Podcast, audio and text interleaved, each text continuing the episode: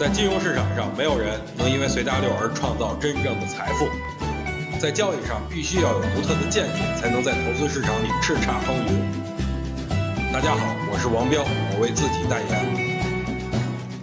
各位晚上好，在下王彪。今天呢，我是仔仔细细的从上到下翻了两千多只股票啊，真是一直都没落呀，挨个翻的，挺累，但是感觉这活没白干。因为我觉得目前的机会很多，大多数股票的技术形态都已经具备短期反弹的能力，特别是有的股票在底位已经盘了很久了，指数跌它也不跌，这说明这些股票已经跌到位了，后面自然会有一波拉升。还有一类股票呢，也是一直横盘没有涨，但是 MACD 已经在零根下方双金叉了，时刻等待爆发，这类股票也具备短期的反弹能力。